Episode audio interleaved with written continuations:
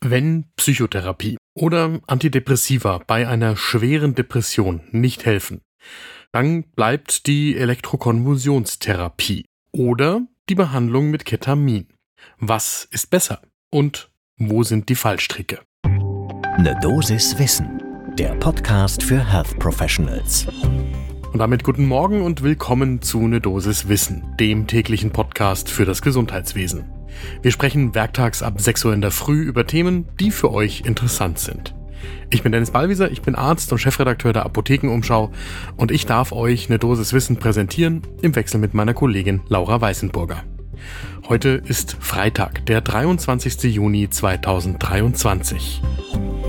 Ein Podcast von gesundheithören.de und Apothekenumschau Pro.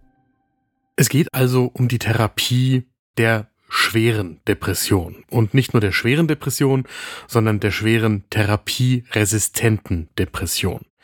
Bei diesen PatientInnen, und das sind eine ganze Menge, ein Fünftel bis ein Drittel, das ist wirklich viel, bei diesen PatientInnen, da greift man zu Mitteln, die immer erklärungsbedürftig sind und aus historischen Gründen auch einen schlechten Ruf haben.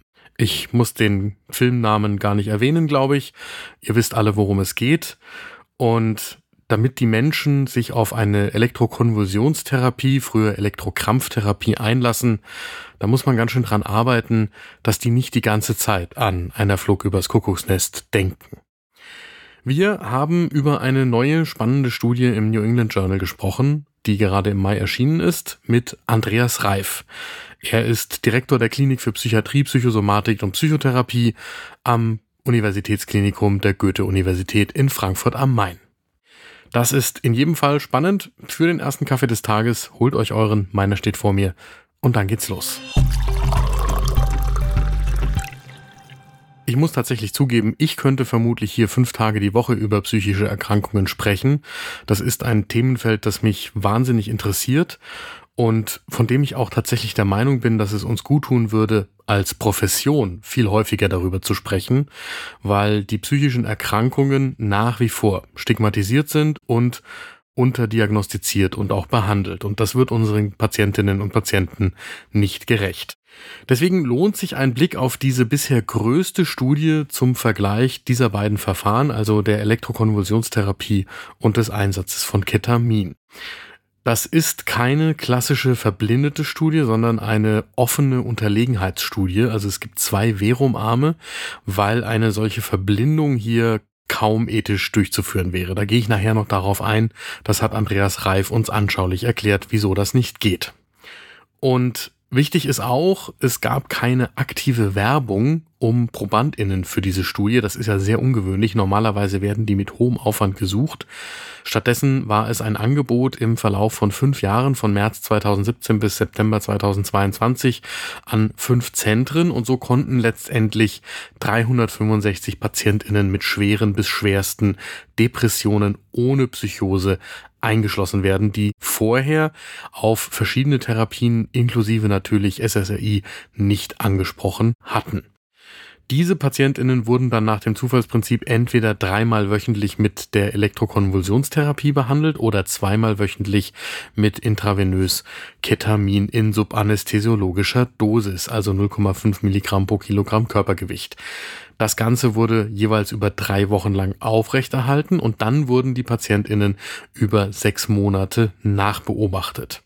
Und das Befinden wurde dann anhand von Fragebogen zur Selbsteinschätzung depressiver Symptome bewertet, inklusive Gedächtnistests und Fragen zur Lebensqualität. So, damit zu den nackten Ergebnissen. Die Ansprechrate beim Ketamin lag bei 55 Prozent versus 41 Prozent bei der Elektrokonvulsionstherapie. Wichtig ist aber, dass in beiden Gruppen die Verbesserung der Lebensqualität und die Reduktion der Symptome vergleichbar war, um jeweils mindestens die Hälfte. Das ist schon mal ganz schön viel. Nach der Elektrokonvulsionstherapie gab es vorübergehend eine schlechtere Gedächtnisleistung bei den Probandinnen, was sich aber im Zeitraum der sechsmonatigen Nachbetrachtung gebessert hat. Außerdem hatten diese Probandinnen häufiger muskuloskeletale Nebenwirkungen. Das leuchtet ein. Die einzige Nebenwirkung in der Ketamingruppe war die vorübergehende Dissoziation. Und dann hat man nach sechs Monaten nochmal geschaut, wie hoch die Rückfallrate war. Beim Ketamin etwas mehr als ein Drittel, 34,5 Prozent. Und bei der Elektrokonvulsionstherapie über die Hälfte bei 56,3 Prozent. Interessanterweise ist der Kommentar von Robert Friedman im New England Journal, der die Studie begleitet, kritisch gegenüber der Studie. Das ist jetzt im New England Journal schon eher die Ausnahme. Normalerweise wird da recht wohlwollend die Arbeit eingeordnet. Robert Friedman von der University of Colorado Denver School of Medicine kritisiert, dass die Nachbeobachtungszeit der aktuellen Studie nicht lang genug gewesen sei und es auch nicht ausreichend untersucht worden sei, ob diejenigen, die auf Ketamin angesprochen haben, ein erhöhtes Risiko haben, zukünftig Drogen zu konsumieren. Da muss man jetzt natürlich einordnend dazu sagen, dass dieses Thema angesichts der Fentanylkrise in den Vereinigten Staaten eine ganz andere Relevanz hat als hier in Deutschland. Denn angesichts der Opioidkrise, die dort nach wie vor anhält und viele Menschen tötet, wird das natürlich in den USA deutlich kontroverser diskutiert als bei uns. So, und wir haben, wie gesagt, mit Andreas Reif vom Universitätsklinikum in Frankfurt am Main gesprochen. Der sagt, dieses offene Studiendesign, das findet er erstmal völlig in Ordnung, weil man das nur verbinden könnte, wenn man einerseits eine Sham-EKT machen würde, also quasi eine Scheinelektrokonvulsionstherapie. Das heißt, man müsste die Menschen, die im Ketamin verumarm sind, tatsächlich narkotisieren und eine Schein-Elektrokonvulsionstherapie durchführen.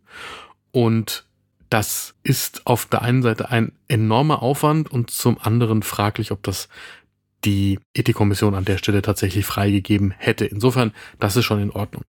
Andreas Reif findet an der Studie interessant, dass im Ergebnis das off-label eingesetzte Ketamin der Elektrokonvulsionstherapie nicht unterlegen ist. Das ist ein bisschen im Widerspruch zu einer anderen Studie, sagt er, die auch intensiv diskutiert worden ist, die bisher die Unterlegenheit von Ketamin gegenüber der Elektrokrampftherapie festgestellt hatte. Das Patientenkollektiv hier ist aber ein bisschen anders als in der Vergleichsstudie. Und wenn man jetzt die beiden zusammenfasst, dann würde Andreas Reif sagen, dass die Erfolgsaussichten von Ketamin und Elektrokrampftherapie, Elektrokonvulsionstherapie in etwa gleich sind. Und was er herausstreicht ist, dass das heißt, dass beides effektive Verfahren sind. Das heißt, sichere Methoden für die Behandlung der therapieresistenten Depression. Denn in der Realität, weist Andreas Reif darauf hin, bieten die meisten Kliniken, wenn sie überhaupt eine der beiden Therapiemöglichkeiten anbieten, eben nur die eine von beiden an. Entweder die Elektrokonvulsionstherapie oder die Ketaminbehandlung. Und das ist angesichts von 20 bis 30 Prozent der PatientInnen mit einer schweren oder schwersten Depression, die auf eines der beiden Verfahren angewiesen sein können, wichtig dann zu wissen, dass beide effektiv eingesetzt werden können. Mein Fazit aus der heutigen Folge ist, die Depression ist nach wie vor nicht ausreichend erforscht. Ich finde die Ergebnisse spannend und ich freue mich schon, wenn wir das nächste Mal über neue Forschung zu diesem Thema berichten können. Das war eine Dosis Wissen für diese Woche. Die nächste Folge gibt's am Montag ab 6 Uhr in der Früh, überall da, wo ihr Podcasts hört. Und wenn euch diese Folge gefallen hat und euch bis dahin langweilig sein sollte, dann hört rein in Frau Doktor übernehmen Sie. Meine Kollegin Julia Rotherbel spricht alle 14 Tage montags mit Frauen, die die Medizin verändern. Gibt's überall da, wo ihr Podcasts hört. Podcast von gesundheithören.de und Apothekenumschau Pro.